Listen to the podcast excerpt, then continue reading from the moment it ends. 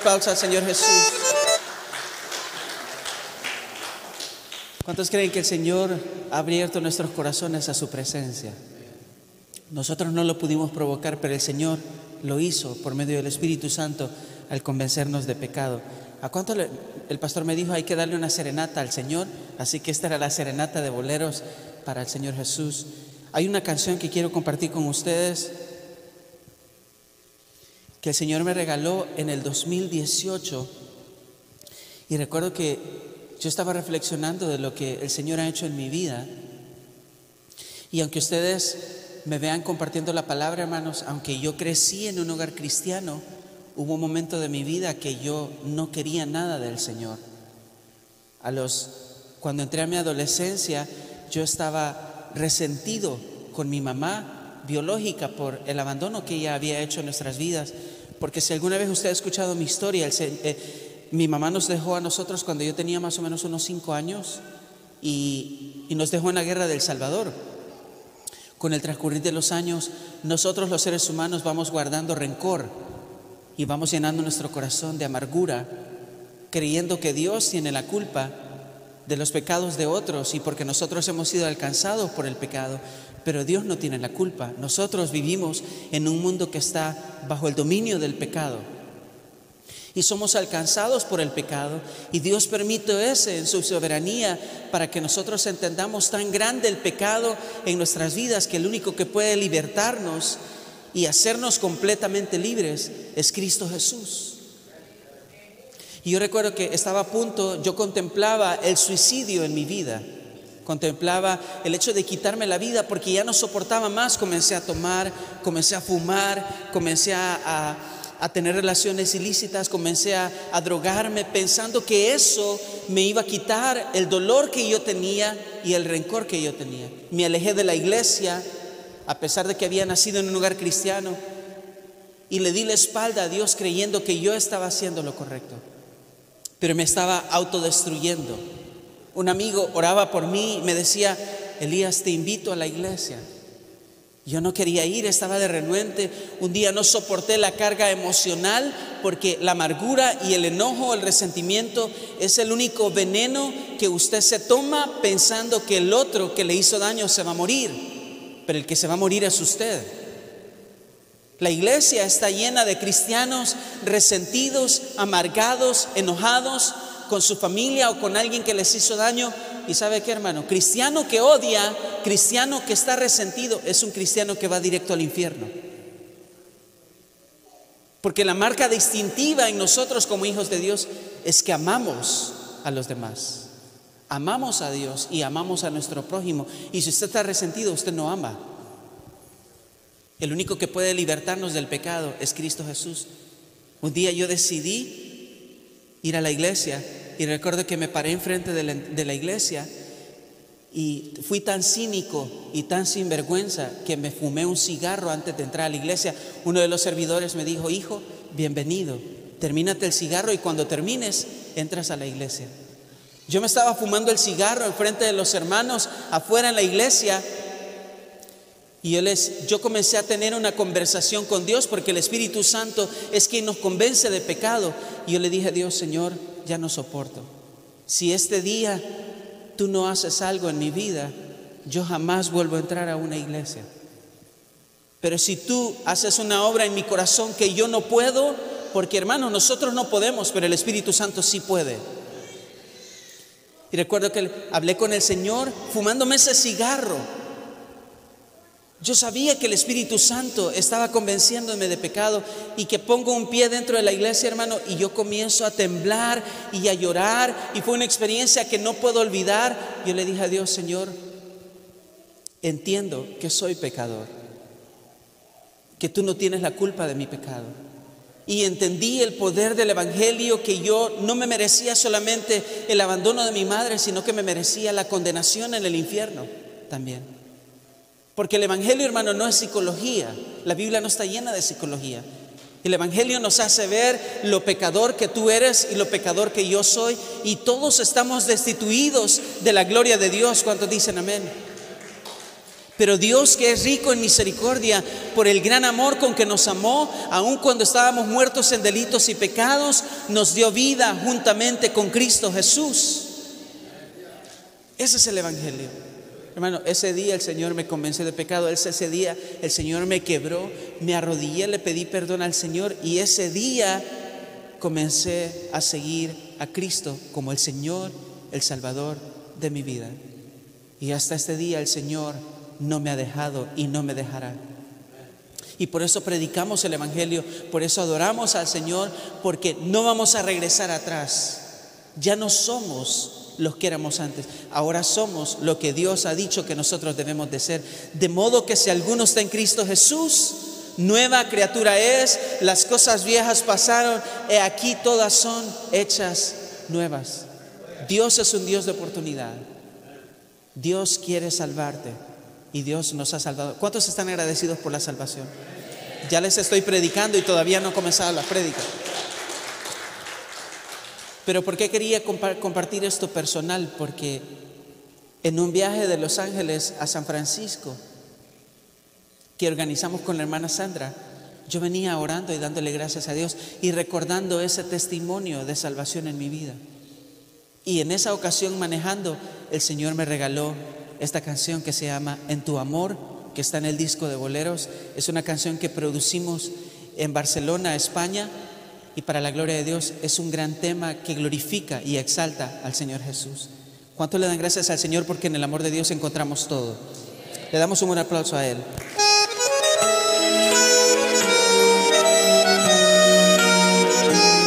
Esa vez manejando, yo le canté esto al Señor y espero que sea de mucha bendición para ustedes.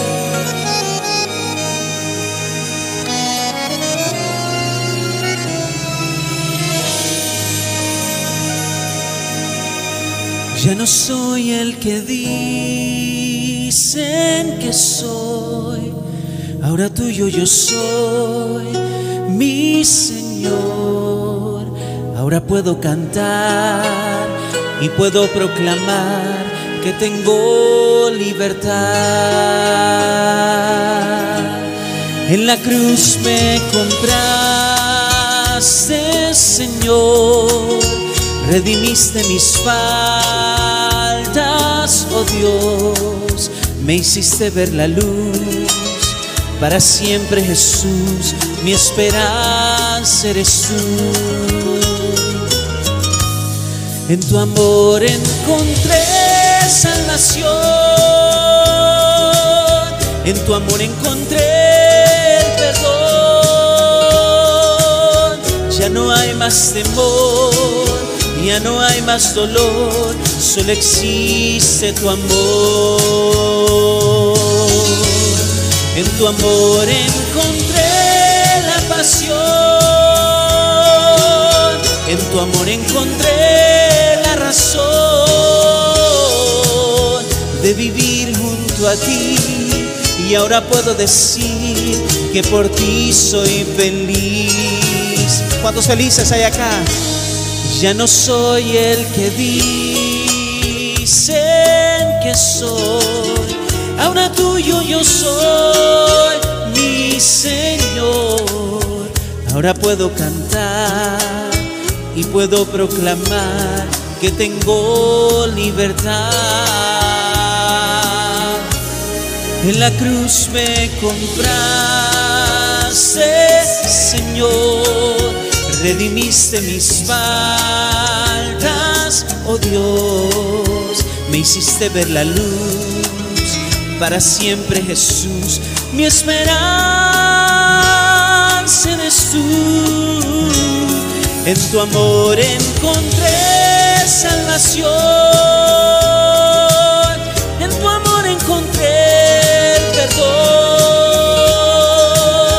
Ya no hay más temor, ya no hay más dolor, solo existe tu amor.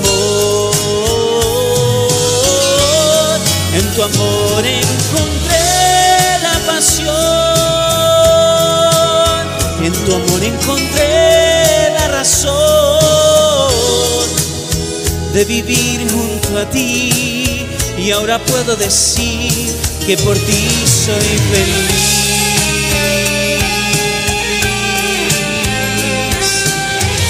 ¿Cuántos están agradecidos por el amor de Cristo? Le damos un buen aplauso al Señor Jesús. Gracias, Señor.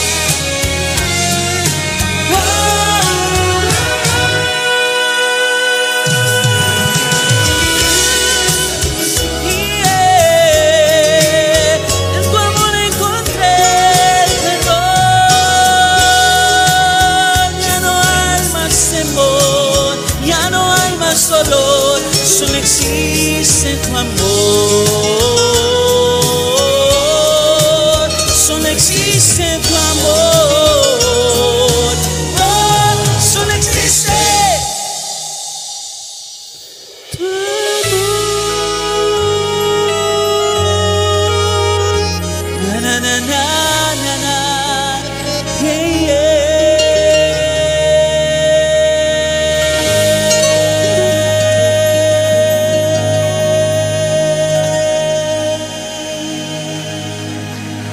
Gracias, Señor Jesús. Quiero que vaya conmigo a la palabra de Dios. Vamos a meditar en el consejo de la palabra del Señor en esta mañana. ¿Cuántos han sido bendecidos por la alabanza?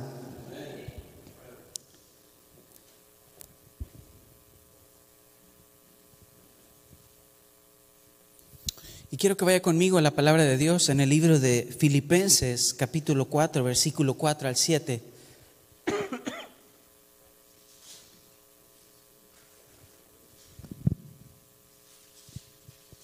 De verdad, hermanos, para mí es un privilegio poder haber estado este, estos dos días con ustedes. El día de ayer nos gozamos en la presencia de Dios, cantando y glorificando al Señor. Y yo podría seguir cantando, pero hay que, hay que predicar y hay que escuchar la palabra del Señor. Pero si usted quiere apoyar nuestro ministerio y quiere llevarse todas estas canciones, porque todas estas canciones son parte de nuestra música, así que puede bendecir nuestro ministerio. En la parte de atrás está la mesa con todos los discos, el material para apoyar la obra misionera en El Salvador. Y todo lo que recogemos es exclusivamente para apoyar las misiones en El Salvador. Póngase de pie, vamos a leer la palabra de Dios, vamos a dejar descansar un ratito la silla y vamos a leer la palabra del Señor. Dice la palabra de Dios, yo tengo la versión, la Biblia de las Américas. Regocijaos en el Señor. ¿Cuándo, hermanos? Siempre. Estamos en Filipenses 4:4. Regocijaos en el Señor siempre. Otra vez lo diré, dice Pablo. Regocijaos. Vuestra bondad sea conocida de todos los hombres. El Señor está cerca. Por nada estéis afanosos. Antes bien, en todo, mediante oración y súplica, con acción de gracias, sean dadas a conocer vuestras peticiones delante de Dios. Y este es un famoso versículo que todos nos podemos. Y la paz de Dios, que sobrepasa todo entendimiento, guardará vuestros corazones y vuestras mentes en Cristo Jesús. Padre amado, te damos gracias por tu palabra que es viva y eficaz. Señor, agradecemos la revelación de tu carácter en ella para nosotros. Gracias, Señor, porque tu palabra es fiel y nos redarguye, nos convence de pecado, nos transforma y nos cambia, Señor. Queremos ser esa buena tierra donde tu palabra caiga y germine y produzca fruto y ese fruto permanezca y se multiplique. Gracias Señor por, esta mañana tan, hermosa. Te pedimos por nuestros oídos que tú los abras, que nuestro corazón escuche el consejo de tu palabra y que toda la gloria y la honra sea para ti. En el nombre de Jesús oramos. Amén y amén. Puede tomar su asiento, hermano, en esta hermosa noche. Perdón, en esta mañana. Hermanos, sin duda alguna, la carta a los filipenses fue escrita por el apóstol Pablo. Y el testimonio unánime de la iglesia primitiva da evidencia de ello. Pablo escribió esta carta desde la prisión, está maravilloso escrito en su primer encarcelamiento. Usted sabe que Pablo estuvo preso por predicar la palabra de Dios. Allí mismo también, en ese encarcelamiento, escribió la epístola a los Efesios, a los Colosenses, a la carta a Filemón. Y Filipos fue la ciudad de la región de Macedonia donde el apóstol Pablo fue, fundó la primera iglesia en su ministerio como apóstol. cuál, es, ¿Cuál es la primera iglesia que Pablo fundó? La iglesia de los filipenses. Pablo, un hombre lleno del Espíritu Santo y del poder de Dios, nos habla con autoridad por medio de la palabra que el mismo Espíritu le reveló para animar a los creyentes. Es impresionante, hermanos, cómo la confianza que Pablo tenía en Cristo Jesús y cómo él deseaba fervientemente la semejanza del carácter de Cristo. Si hay alguien que deseaba ser como Cristo, era el apóstol Pablo. Por eso le escribió, ya no vivo yo, sino que Cristo vive en mí. Pablo en estos momentos estaba escribiendo en unas circunstancias difíciles de dolor, de angustia, de quebranto y para más molestar, de encarcelamiento. Yo no sé cómo usted se sentiría, hermano, si a usted lo apedrearan, lo azotaran, lo arrastraran, lo golpearan y para más molestar lo metieran a la cárcel por algo injusto. Era lo que Pablo estaba viviendo. De manera que podemos ver evidentemente el poder del Espíritu Santo en la vida del apóstol Pablo, ministrándole a la iglesia desde adentro de la cárcel, diciéndoles, ¿y saben qué? Alégrense. Ministrándoles personalmente la paz de Dios esa paz que él mismo describe en los versículos 7, que hoy a nosotros nos alienta y nos motiva a vivir confiados en Cristo. Ese es el tema de mi sermón en esta mañana. Confiados en Cristo. Hermano, ¿en quién estás confiando tú? ¿En quién has depositado tu confianza en este año 2022? ¿La has depositado en el retorno del dinero de, de los taxes? Algunos hasta debemos. Lo has depositado la confianza en tu jefe, en tu trabajo, en tu familia, en el presidente, en una reforma migratoria, en tu estatus, en tus logros, en tus reconocimientos. O has depositado tu confianza en Cristo Jesús. Porque hermano, las temporadas cambian, los años cambian, pero Cristo no cambia, jamás cambia. Él sigue siendo fiel. Cristo mismo nos dijo que en la vida tendríamos aflicciones, que tendremos problemas, que las dificultades son parte del plan de Dios para nuestras vidas. Cuando a usted le predique en un evangelio que no hay problemas, hermano, ese no es el evangelio de la palabra de Dios. Porque Cristo no vino a ser servido, Cristo vino a sufrir por nosotros. Él no tenía ni siquiera dónde recostar su cabeza. Y los apóstoles sufrieron por el Evangelio, sufrieron por la predicación del Evangelio de Cristo Jesús. Entonces, hermano, la vida del cristiano está destinada a ser una vida de sufrimiento, una vida donde vamos a tener que enfrentarnos a circunstancias difíciles en nuestra vida personal, en nuestro mundo que vivimos, porque el mundo está lleno de pecado. Cristo mismo nos dijo que tendríamos aflicciones, que tendríamos problemas y que las dificultades, las dificultades son, no son mala suerte para el cristiano. Las dificultades son parte del plan de Dios para trabajar en nuestras vidas. ¿Cuántos dicen amén? Que no estamos solos. No porque hayan ovnis. No, no estamos solos porque Cristo está con nosotros que no estamos solos si, si tenemos la confianza y la certeza de que Cristo, por medio de su Espíritu Santo, está con nosotros, porque hermano, nosotros no podemos ver a Cristo. Nadie ha visto a Cristo, pero sí lo tenemos aquí en nuestro corazón. Si lo sentimos, Él está en nosotros y está con nosotros. ¿Hasta cuándo, hermanos? Hasta el fin del mundo.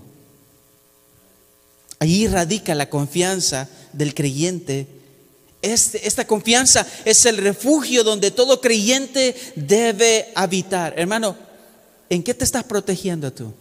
¿Cuál es tu refugio? ¿Te has refugiado en una persona? ¿Te has refugiado en tu cuenta bancaria? ¿Te has refugiado en algo material?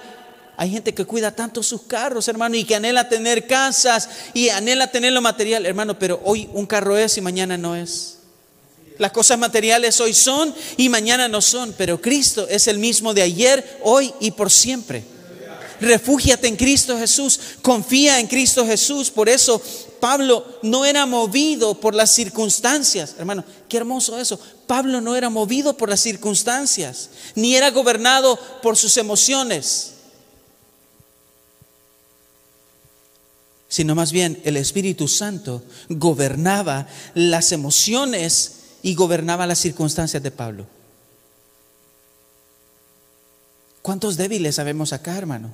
Que cuando viene el problema no hayamos que hacer, comenzamos a llorar. No dejes que tus emociones te controlen. Porque hermano, nosotros tenemos un corazón engañoso. Hoy usted puede andar en las nubes y diciendo que el Señor está con usted, pero al día de mañana usted amanece en problemado y dice, Dios no está conmigo. Entonces no podemos basar nuestra fe en nuestras emociones ni, ni, en nuestras circunstancias. No, nuestra fe está puesta en el autor y consumador de nuestra fe, que es Cristo Jesús. El Espíritu Santo ayudaba a entender a Pablo que las circunstancias eran parte del proceso y del plan que Dios tiene para cada creyente.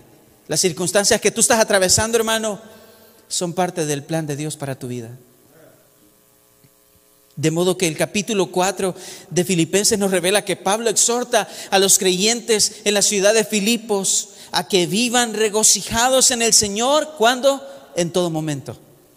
¿Es posible vivir regocijado en el Señor en todo momento? Hermano, sí es posible. Humanamente no, pero espiritualmente, con el poder del Espíritu Santo, sí es posible vivir con gozo en el Señor. De manera que si tú estás en esta mañana, hermano, preocupado, o has sentido temor, o has sentido, te has sentido frustrado, o, te, o sientes incertidumbre de lo que pueda pasar en tu vida, hermano, este sermón es para ti. Porque tú necesitas hoy refugiarte y confiar en Cristo Jesús. Tú necesitas vivir confiado en Cristo, necesitas urgentemente poner tu mirada en el único que nos ha prometido cubrirnos y guardarnos con su paz y el proceso de amor que Él tiene con nosotros de transformarnos a su carácter. Ha permitido la prueba o el problema que tú estás atravesando en esta mañana. Él mismo, el Señor, ha permitido porque quiere trabajar en ti, porque quiere que tú adquieras más y más el carácter que hoy para nosotros es lo más importante, el carácter de Cristo.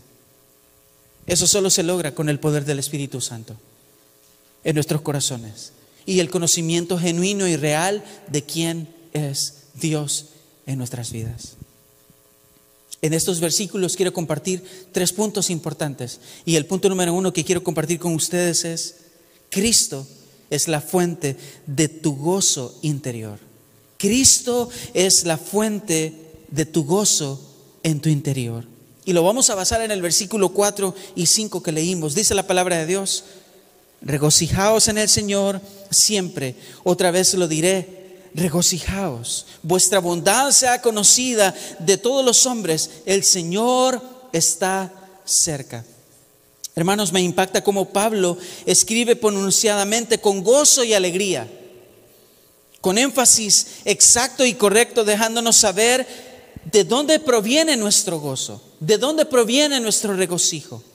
Regocijaos en el Señor siempre. Otra vez lo diré, regocijaos. Estas palabras que Pablo está diciendo aluden a la esfera, es decir, al ambiente en el que existe el gozo de los creyentes. Una esfera que no se relaciona con las circunstancias de la vida. O sea que el gozo del creyente no depende de las circunstancias. La fuente del gozo del creyente en el corazón no proviene de lo que tú estás atravesando porque el mundo, hermano, celebra un cumpleaños. Amén. Se alegra cuando algo bueno pasa. Pero el creyente no tiene una alegría pasajera. La fuente del gozo en el corazón del creyente no proviene de los que estás atravesando. La fuente del gozo de todo creyente proviene de Cristo Jesús. El creyente tiene ese gozo perfecto de Dios en su interior, el creyente debe de tener esa relación intocable e inmutable con nuestro Dios soberano y entender que si algo está pasando, hermano, no importa, el Señor tiene el control. El Señor lo ha permitido para nuestro bien. Es que solo ahí entendemos lo que dice Romanos 8:28. Y sabemos que para los que aman a Dios, todas las cosas ayudan a bien. Hermano, qué hermoso es cuando tú encuentras a un cristiano y está atravesando algo, pero concluye diciendo, esto obrará para mi bien. Esto el Señor lo utilizará para bendecirme. No, no estamos hablando de material. Estamos hablando de que Dios cumplirá su propósito en nuestras vidas. Ahí está la fuerza del creyente, ahí está la fuente de gozo del creyente, ahí está la fuente de paz para todo creyente. La presencia del Espíritu Santo en nosotros, en Cristo mismo, viviendo, controlando y enseñándonos a asemejarnos a Él. Solo de esa manera podremos tener ese regocijo perfecto y ese gozo que nos sostiene en todo momento. Pablo lo dijo anteriormente. En, Filipenses capítulo 3, versículo 1 dice, por lo demás, hermanos míos, regocijaos en el Señor. A mí no me molesta, dice Pablo, escribiros otra vez lo mismo y para vosotros es motivo de seguridad. O sea que a Pablo le gustaba recordar a los creyentes una y otra vez lo mismo. ¿Cuántos de los que estamos acá somos olvidados? ¿Cuántos necesitamos una agenda donde escribir?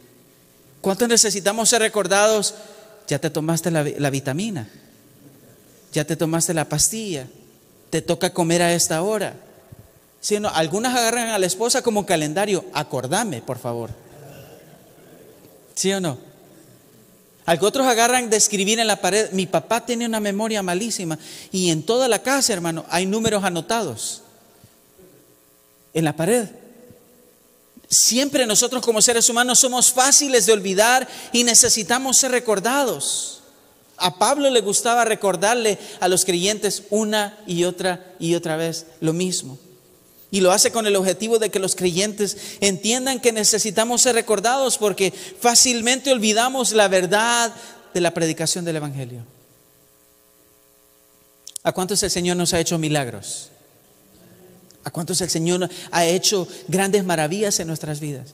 Pero qué rápido los olvidamos, hermano. Viene un problema grande y, y, no Dios fue el mismo de ayer, pues. Y no el Señor te sacó. Y no el Señor te ayudó a superar. Entonces, ¿por qué estás preocupado? Si el mismo que te sacó del problema hace años te sacará hoy mismo, no en tu tiempo, no de la manera que tú quieres o de la manera que tú esperas. No, esa es la manera de Él porque Él es soberano y Él es el dueño de tu vida. Tu deber no es controlar la situación. Tú y yo no tenemos el control, hermano. A veces pretendemos tener el control. Pero hermano, el que tiene el control está ahí arriba. El que tiene el control está aquí adentro de nosotros para darnos paz y para decirnos, no te preocupes, aunque es difícil pero podemos descansar y ya vamos a hablar de eso. Vivimos en un cuerpo mortal, en un cuerpo caído, porque hermano, por más que usted sea cristiano, seguimos siendo pecadores. ¿Cuántos pecaron ayer? Y qué hermosa, me encanta hablar con el, con el hermano César porque tenemos conversación. Ayer nos acostamos a qué horas, hermano? Como casi a las 2 de la mañana hablando de la palabra de Dios, eh, eh, este hombre, Dios, Dios pastor, lo tiene que invitar a predicarles. Y gracias a Dios, hermano, porque la palabra de Dios nos hace ver que, hermano, usted y yo estamos completamente descalificados. No pasamos el examen. En ninguna de las cosas. Pero el poder del Espíritu Santo nos califica y nos ayuda a aprobar cada situación, no con nuestra fuerza, sino con el poder, la paz y la confianza que Dios pone en nuestras vidas.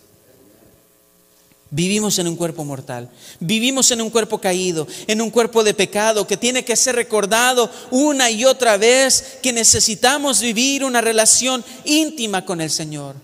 Hermano, cuando tú comienzas a buscar más a Dios, comienzas a preocuparte menos. Cuando tú pones tu mirada en la palabra de Dios y escudriñas la palabra de Dios, hermano, comienzas a saber que tú no tienes el control y que como tú no tienes el control, descansas en Cristo. Y te comes un par de pupusas y te acuestas, en paz me acostaré y asimismo dormiré. ¿Por qué? Porque el problema se va a solucionar. Ahí no dice eso. Porque las cosas van a cambiar a tu favor. Ahí no dice eso. Dice, porque tú me haces vivir, ¿qué? Confiado. Qué hermosa la palabra de Dios. Necesitamos recordar y admitir que separados de Cristo, nada somos. No podemos hacer nada. Que somos miserables. Se, se, escucha bien feo esa palabra, pero hermano, la realidad, la realidad es que usted sin la ayuda de Dios, usted y yo somos miserables. Somos tan insignificantes sin la ayuda y el poder de nuestro Salvador. Por eso el gozo no depende de nosotros mismos, porque nosotros mismos simplemente nos autodestruimos, nos autocorrompemos y buscamos nuestro placer egoísta y pecaminoso. El único que nos puede dar gozo y paz en Cristo Jesús es el Señor el poder del Espíritu Santo. Y cuando Cristo es la fuente de nuestro gozo, se reflejará en nuestra manera de vivir. Hermano, tu fuente de tu gozo no es tu esposa, no es tu esposo. La fuente de tu gozo no son tus hijos, porque tus hijos hoy son y probablemente mañana no estén. La fuente de tu gozo no es tu carro, no es tu apartamento, no es tu dinero, no son tus cuentas, no son tus logros, no son tus títulos. Para mí no son los discos, las canciones. La fuente de nuestro gozo se llama Cristo Jesús. Ahí está la fuente de nuestro gozo. Y cuando nosotros entendamos que Cristo es la fuente de nuestro gozo, hermano, lo vamos a vivir y lo vamos a transpirar y lo vamos a evidenciar. Y la gente te va a decir, ¿Cómo es posible que tú estés atravesando por esto y tienes gozo? Y es cuando tú evangelizas, es que Dios está conmigo. Es que el Señor, estoy confiando en el Señor.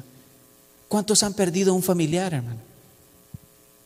Y en el funeral o en el servicio memorial hay personas que dicen, yo no lloro porque estoy feliz ¿Cómo es eso que estamos felices en medio del dolor? Es que esa victoria y esa fortaleza solo viene de un corazón que ha puesto su confianza en Cristo Jesús. No porque sea súper cristiano, ni porque sea súper espiritual. Muchos creyentes confunden eso porque ser creyente y ser verdadero cristiano no es algo emocional, hermano, no tiene nada que ver con las emociones porque no es algo que hemos provocado nosotros. Quien provoca todo en nuestras vidas es la gracia abundante del Espíritu Santo derramada en el corazón de cada creyente. Lo que tú eres para Dios no depende de ti. Como Dios te ve, no depende de ti. Depende de su gracia. Depende de lo que Dios, porque Él nos amó primero a nosotros. Le digo una cosa, hermano, usted y yo no decidimos a Dios. Él nos escogió. Él nos escogió para salvación eterna. Me encanta, yo leo mucho a un, a un consejero espiritual que se llama Paul Day Tripp y me encanta la declaración que él hace. Oiga esto, si fueras obediente por mil años, no serías más aceptado que cuando creíste la primera vez. Tu aceptación está basada en la justicia de Cristo en la cruz, no en la tuya. Hermano, nosotros no podemos hacer nada para ser aceptados delante de Dios. Es que todo lo hizo Él en la cruz del Calvario. Él lo hizo por nosotros. Hermano, entendemos eso correctamente. Cuando entendemos eso correctamente, comenzamos a vivir una relación con Cristo por su gracia y su misericordia. Y nosotros comenzamos a ser el reflejo de nuestra manera de vivir. Por eso el versículo 5 de nuestro versículo base en Filipenses 4, 5 dice, vuestra bondad sea, ¿qué? Conocida. Vea cómo la palabra de Dios es secuencial Y primero nos exhorta Pablo, regocíjense en el Señor siempre. Y el versículo 5 dice, ¿qué va a pasar cuando tú vives regocijado en el gozo de Dios? En el versículo 5 dice, ¿por qué? Vuestra bondad sea conocida de todos los hombres. El Señor que está cerca. Ayer hablamos de la bondad, de la benignidad, de la gentileza. Se refiere a un contentamiento con generosidad hacia los demás. También se refiere a la misericordia, a la clemencia frente a las faltas de otros. Incluso también se refiere a la paciencia con la que alguien se somete a la injusticia o el maltrato sin deseo o intención alguna de desquitarse. Hermano, en tu trabajo yo sé que tú has recibido injusticias. Pero el poder del Espíritu Santo te ayuda incluso aún en la injusticia a someterte con contentamiento y decirle, Señor, tú tienes el control. Tú levantarás mi cabeza en tu tiempo. La gracia con humildad abarca todas estas actitudes que vienen en el creyente cuando Dios, por medio del Espíritu Santo, gobierna nuestro corazón. Este creyente lleno de bondad y de piedad que testifica que tiene una relación íntima con su Salvador. Cuando el apóstol Pablo dice en el versículo 5, el Señor está cerca, no se refiere a la venida de Cristo. Se refiere a la cercanía de Cristo con cada creyente, que Él está pegado, Él está cerquita, Él camina con nosotros por medio del poder del Espíritu Santo. Que se deja gobernar, que cada, si el creyente se deja gobernar por el Espíritu Santo, el Señor está cerca de Él. ¿Cuántos quieren que el Señor esté cerca de nosotros? Dejémonos gobernar por el Espíritu Santo. El Salmo 119, 151, Salmo 119, 151 dice, tú estás cerca, Señor, y todos tus mandamientos son verdad.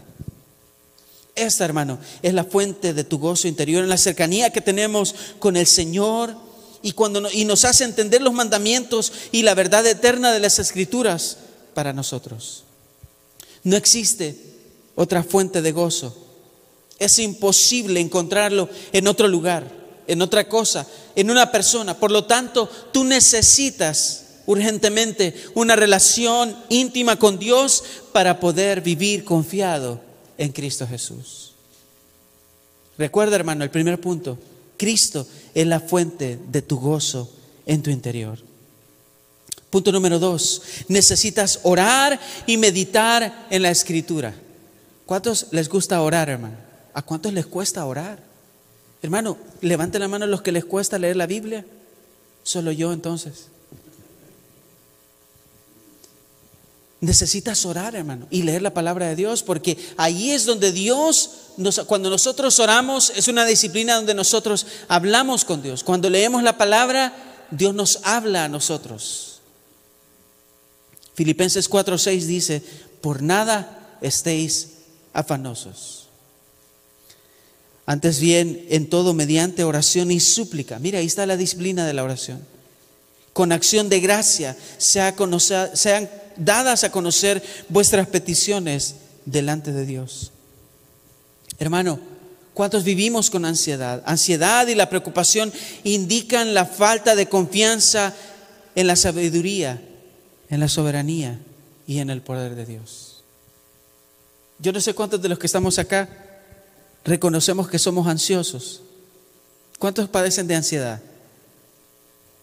Gracias hermanos por su honestidad. Yo soy, yo soy un gran ansioso, hermano. Yo cuando estoy ahí sentado, yo ya quiero que pase este momento y se termine. Vivimos con ansiedad, vivimos con preocupación. Vivimos pensando en algo que no ha pasado, porque preocupación significa preocuparse. O sea, hacer algo que no ha pasado como que está pasando, pero no ha pasado, hermano. Tenía un amigo que me decía, Elías, estoy preocupado por mi hija. Y yo, ¿por qué? ayúdame a orar, por favor, ayunemos, yo quiero orar por, no sé con quién se va a casar, estoy orando por el esposo de mi hija, que Dios le dé un buen esposo, un buen hombre. ¿Y cuántos años tiene tu hija? Siete años. ¿Por qué te estás preocupando por algo que no ha pasado? Y algunos de nosotros vivimos con esa ansiedad. ¿Y cómo vamos a hacer para pagar la renta? ¿Y cómo vamos a hacer a final de mes? Hermano, viva el día de hoy. Confía en el Señor. Haga lo que tiene que hacer. Obviamente, hermano, si usted está preocupado porque se va a hacer un examen físico y sabe que está sufriendo del colesterol, hermano, lo que usted tiene que hacer es dejar de comer tacos, dejar de comer pupusa, hacer lo que tiene que hacer y confiar en el Señor. Ponerse a hacer ejercicio, sudar la grasa y confiar, Señor, si salgo mal, voy a tener que mejorar. Pero no se preocupe, no viva afanado, no viva ansioso por algo que no ha pasado. Y si me corren del trabajo, no te han corrido, hermano. Y si pasa esto, pero no ha pasado. Y si pasara, hermano, toda la cosa, todas las cosas nos ayudan a bien a los que amamos al Señor. Entonces, ¿cuál es el problema? Si le va a aplaudir al Señor, apláudale con todo su corazón.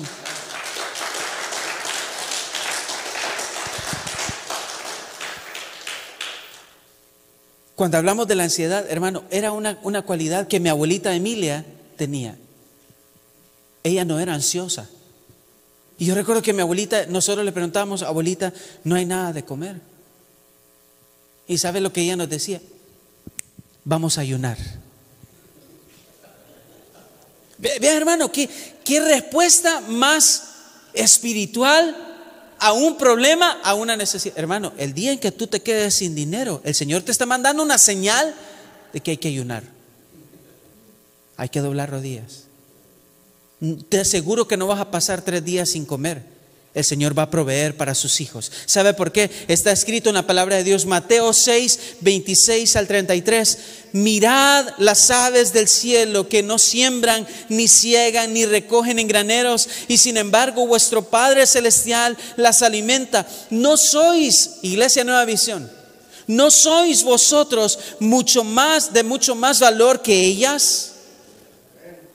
¿Y quién de vosotros, mira, aquí está la ansiedad, ¿y quién de vosotros, por ansioso que esté, puede añadir una hora al curso de su vida? Hermano, usted y yo no podemos hacer eso. Y por la ropa,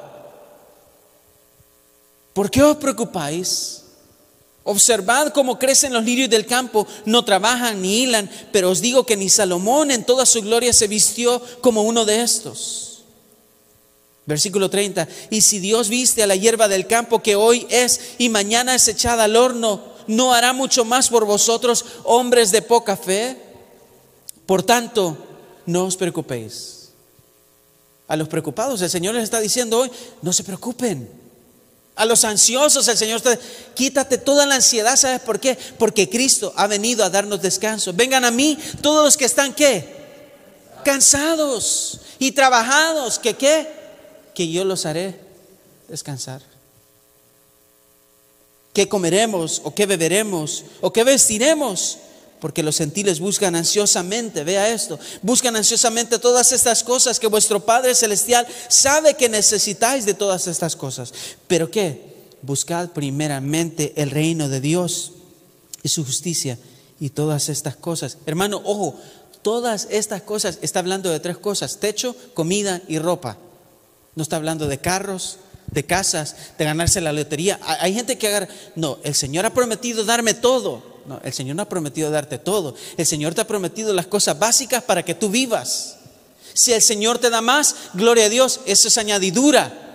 Pero si el Señor no te bendice de esa manera, gloria a Dios, porque Él ya te bendijo con lo más importante, que es la salvación en tu corazón.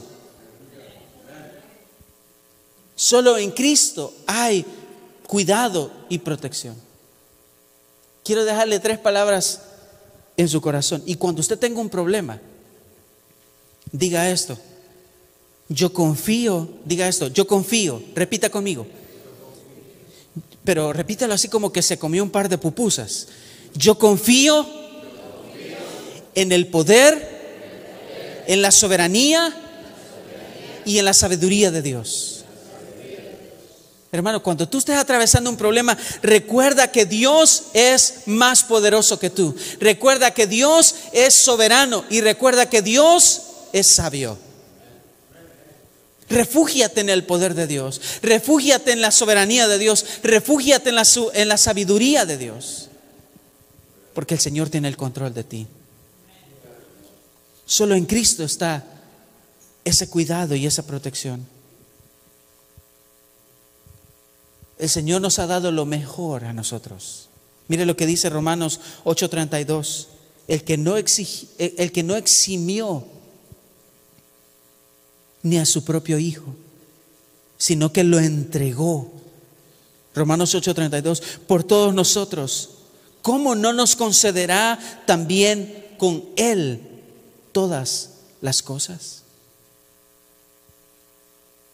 Y vamos, regresemos a Filipenses 4, ahora en el versículo 19, Filipenses 4, versículo 19, y mi Dios proveerá todas vuestras necesidades conforme a qué? Conforme a sus riquezas en gloria en Cristo Jesús. Si tú estás cansado, si tú estás preocupado, si tú estás ansioso, si tú estás, Señor, ya no sé qué hacer, Señor, tengo esta deuda, hermano, reconoce tu error porque algunas son pruebas, pero algunas son consecuencias de nuestras malas decisiones. No tendríamos por qué habernos metido en una deuda que no nos correspondía, pero lo hiciste. Si estás metido en el problema, corre a Cristo y Cristo tendrá control de tu vida, aún en medio de tus errores. El Señor tendrá el control. ¿Sabe por qué? Primera de Pedro, capítulo 5, versículo 7, dice, echando toda vuestra ansiedad sobre quién? ¿Sobre el pastor? el pastor tiene una gran carga ya. Echando toda vuestra ansiedad sobre él. ¿Por qué? Porque él tiene cuidado de vosotros. Ahora bien, todos los creyentes afrontamos necesidades, tribulaciones, situaciones difíciles, las cuales el Señor las permite según su perfecta soberanía para trabajar en nosotros, para enseñarnos a depender plenamente de Él. Cuando nos enfrentamos a la tribulación, nuestro deber es correr a meditar en la palabra de Dios y ahora con ruego y a orar con ruego y súplica, las cuales nos darán gratitud en medio de la dificultad. Lo que la palabra de Dios hará en tu vida, lo que la oración hará en tu vida, es que tú seas más agradecido. Que piriche, decimos en El Salvador. ¿Sabe qué significa piriche? Es una persona que anda pidiendo, dame, dame, dame, dame, dame, dame. La palabra de Dios lo que te va a hacer es entender que Dios te ha dado más de lo que tú necesitas. Y cuando oras y entras en la presencia de Dios, vas a entender que es, deberías de estar más agradecido que de pedir tanto. Eso es lo que hace la oración y la palabra de Dios en nuestras vidas. Deleitarse en el Señor por medio de la oración y la meditación de la palabra es el mejor antídoto o la mejor medicina para la ansiedad en nuestro corazón meditar en la palabra de Dios. Hermano, si tú te estás llenando de YouTube, de Facebook, de Instagram, en vez de la palabra de Dios, hermano, tú vas a terminar loco, hermano. Porque, no sé si a usted le ha pasado, pero ahí vamos. Una hora viendo el teléfono, dos horas, Dios mío, ya pasaron tres horas, tres horas que pudiste haber leído la palabra de Dios. Y algunos estamos en la televisión, ahí viendo Netflix, eh, series, hermano, te estás nutriendo de algo que no te va a dar paz, te va a dar ansiedad, te va a dar más preocupación, pero la oración y la palabra de Dios te van a edificar y te van a hacer descansar en el Señor. ¿Por qué?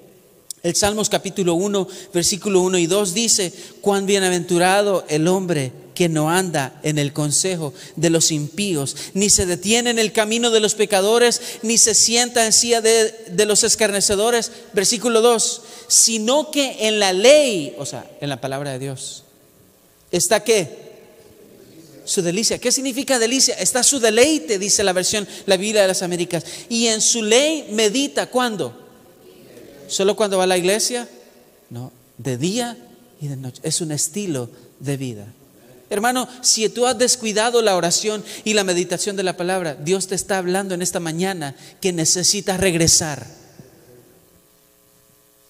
Si comenzaste en un plan de lectura en el inicio del año y lo has cortado ahorita, en febrero, hermano, regresa.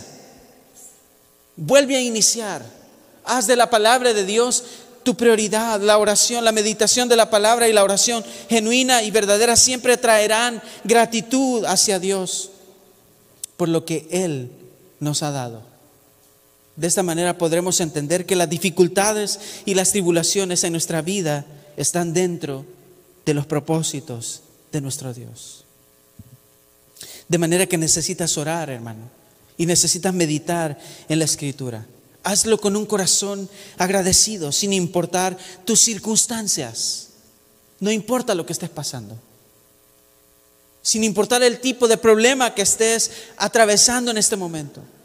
Recuerda que debes vivir confiado en Cristo Jesús. Y por eso el punto uno dijimos, recuerda que el gozo, la fuente de tu gozo en tu interior es Cristo. Número dos, no olvides la palabra de Dios y la oración. Y el punto número tres, y con esto cerramos en esta mañana, la paz de Cristo, la paz de Cristo está garantizada para ti. La paz de Cristo está garantizada para ti. Y vamos a ver el último versículo de nuestro pasaje de hoy, versículo 7, Filipenses 4. Y la paz de Dios, que sobrepasa todo entendimiento, ¿qué va a hacer? Guardará vuestros corazones y vuestras mentes en Cristo Jesús. Hermano, al creyente no se le prometen recompensas materiales. Quiero, quiero, recordarle eso y quiero aclarar, al creyente, hermano, el Señor no nos ha prometido recompensas materiales. Al creyente no se le promete recompensas monetarias. Al creyente no se, le, no se le prometen reconocimientos públicos ni gratificaciones personales. Porque ni Cristo recibió eso. Ni los discípulos, ni los apóstoles recibieron recompensas monetarias, ni materiales, ni promociones eh, personales, ni reconocimientos públicos, ni fueron gratificados personalmente. Lo que Dios le promete al creyente es paz. Es decir, el creyente tendrá calma y tranquilidad interior si tiene una actitud de gratitud basada en su confianza inmovible en Dios. Esto era lo que sostenía Pablo. Ahora entiende, hermano, por qué Pablo estaba en la cárcel. Ahora entiende por qué Pablo estaba apedreado, azotado. Estaba apaleado, hermano. Estaba, una vez dice Pablo en Corintios que casi lo dejan casi muerto. Pero ahora entiende, hermano, por qué Pablo en Hechos capítulo 16 estaba encarcelado con Silas, pero él cantaba himnos a Dios y los presos los oían. Porque esa actitud de paz, esa actitud de tranquilidad, aún en medio de la dificultad, aún en medio del problema, solo viene de la calma que Dios puede darnos en medio de las circunstancias. Esta paz nos hace entender y reconocer lo que Dios está haciendo y lo que Dios está permitiendo para nosotros según su perfecta voluntad. Cuando nosotros vivimos de acorde a esto, entendemos que todo obrará para nuestro bien, según el perfecto propósito de Dios en nuestras vidas. El versículo 7 de Filipenses 4 dice que sobrepasa, la paz de Dios que sobrepasa todo entendimiento se refiere al origen divino de esta paz. No proviene de un entendimiento humano. La lógica de Dios no es tu lógica. Los cálculos de Dios no son tus cálculos. Hermano, por más que tú te pongas a hacer cuentas, no te van a dar las cuentas, pero las cuentas de Dios son más grandes que las tuyas. El control de Dios es más grande que tu control. La soberanía de Dios es perfecta. La voluntad de Dios es perfecta, agradable y buena para nosotros. Y esta paz no tiene origen humano. Esta paz no la puede dar el mundo, hermano. Esta paz no la puede dar las cosas materiales. Esta paz no la puede dar ninguna persona. Esta paz viene del corazón mismo de Dios. Es el mismo Dios de paz llenando el corazón del creyente con calma y tranquilidad. Esta paz trasciende el intelecto humano, trasciende el análisis y la sabiduría de los seres humanos. ¿Por qué? El profeta Isaías dice en el capítulo 26, versículo 3, Isaías 26, capítulo 3, al de firme propósito, guardarás en qué? En completa paz. ¿Por qué? Porque en ti confía. Hermano, la paz de Dios está garantizada para aquellos que caminamos firmes. ¿A cuántos nos hace falta firmeza, hermanos? ¿Cuántos tambaleamos rápido? ¿Cuántos de nosotros dejamos de ver a Cristo? ¿Cuántos de nosotros comenzamos, sabemos que Cristo va en nuestra barca, pero se levanta la tempestad y somos como los discípulos? Que vemos más la tormenta, vemos más la lluvia, las olas, pero olvidamos que Cristo ahí está. Y Cristo no te ha abandonado. Si Cristo está en nuestra barca, hermano, ¿cuál es el problema? Juan 16, 33 dice, estas cosas os he hablado para que en mí tengáis que paz. En el mundo tenéis tribulación, pero confiad, yo he vencido al mundo. Hermano, dice la palabra de Dios, guardará la paz de Dios, guardará vuestros corazones y vuestras mentes en Cristo Jesús. La palabra guardar en Filipenses se refiere al término mantener bajo vigilancia. No quiere decir agarrarlo y, guardárselo, no se refiere al término de que Dios va a tener, va a estar pendiente de ti, te va a tener vigilante, va a estar vigilante de lo que tú estás haciendo, de lo que tú estás pensando, de lo que tú estás planificando. El Señor va a estar sobre ti, protegiéndote. La palabra guardar se refiere a mantener bajo vigilancia constante. Hermano, haz de Dios y guarda la paz de Dios guarda constantemente de la ansiedad, de la duda, del temor y de la preocupación al creyente. ¿Es posible que un creyente se preocupe? Claro que sí.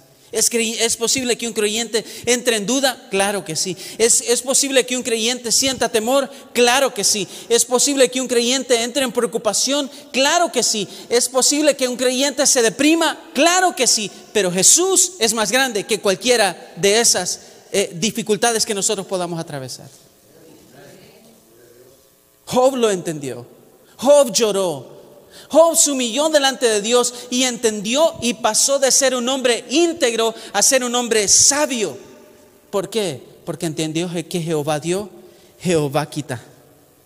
Pero no importa que Jehová dé o Jehová quite, sea el nombre de Jehová bendito. Él sabe lo que le está haciendo. Y Job entendió y dijo, yo sé que mi redentor vive y con él me levantaré.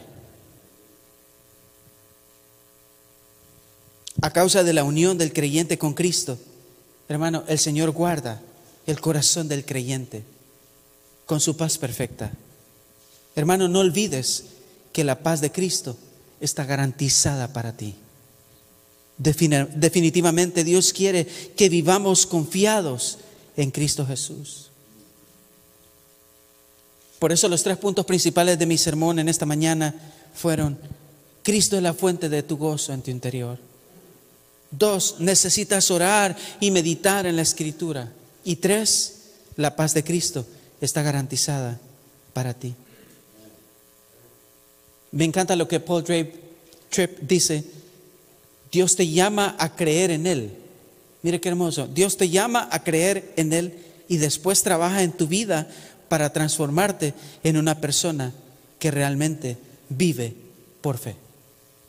El justo por la fe vivirá. Le damos un buen aplauso al Señor en esta mañana.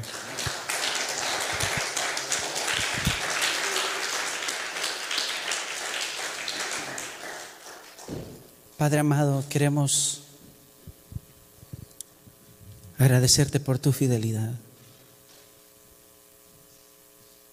por el poder de tu palabra, Señor. Porque nos recuerda que debemos correr a los brazos de nuestro Salvador. Porque nos recuerda, Señor, que tú eres nuestro perfecto refugio, aún en medio de cualquier circunstancia. Que no importando lo que estemos atravesando o el valle de sombra que estemos caminando. No temeremos mal alguno porque tú estarás con nosotros. Señor, no importa el problema que mis hermanos estén pasando hoy. Tú ponías una firme convicción en mi vida al venir a este lugar que hoy teníamos que ser recordados de seguir poniendo nuestra confianza en ti, Señor, y de vivir confiados en ti, porque el cielo y la tierra podrán pasar, pero tu palabra, tus promesas permanecerán para siempre. Y tu palabra también nos recuerda, Señor, que el mundo pasa y sus deseos con sus pasiones, pero el que hace la voluntad tuya, Señor, permanecerá para siempre. Y eso nos da garantía, Señor, de que si nosotros hemos depositado nuestra fe plena en ti como Señor, Salvador y dueño de nuestras vidas, tú nos guardarás en completa paz. Señor, qué hermoso predicar y hablar de tus maravillas. No lo merecemos, Señor. No merecemos todos los favores que tú nos has dado. No merecemos tu gracia. No merecemos todas las bendiciones que tú has dejado caer sobre nuestras vidas. Y nos hace recordar que lejos de eso merecíamos el castigo eterno. Pero hoy con tu gracia y tu poder y tu, tu amor, tu misericordia, Señor, podemos tener una vida contigo, Señor. Gracias en esta mañana por el poder transformador de tu palabra, Señor. Gracias, Señor, porque tu palabra nos confronta y nos quiebra y nos hace ver qué ingratos hemos sido contigo, Señor. Pero cuando venimos a tus pies en oración, en súplica, como dice el apóstol Pablo, nos damos cuenta de las grandes maravillas que has hecho hasta el día de hoy en nuestras vidas, Señor. Que podamos recordar tu gracia en todo momento y que no importa lo que venga el día de mañana, no importa que nuestro mundo se esté cayendo, no importa, Señor, que nuestra economía tambalee, porque nuestra economía en nuestra economía no está nuestro gozo, nuestro gozo está en ti, Señor. Tú guardarás en completa paz al que camina contigo. Yo te pido, Señor, que cada uno de los que estamos acá podamos seguir confiando en ti, Señor.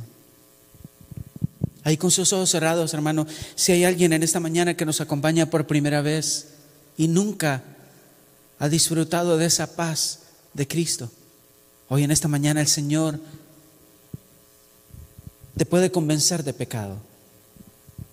Y en esta mañana el Señor quiere salvar tu vida hoy. Solo tienes que arrepentirte de ser pecador y decirle, Señor, me arrepiento de mis pecados y pongo mi fe completa en la obra que tú hiciste en la cruz del Calvario por mí. Creo que eres Dios y creo que solamente tú me puedes salvar te declaro y te proclamo como Señor y Salvador de mi vida, para que me salves.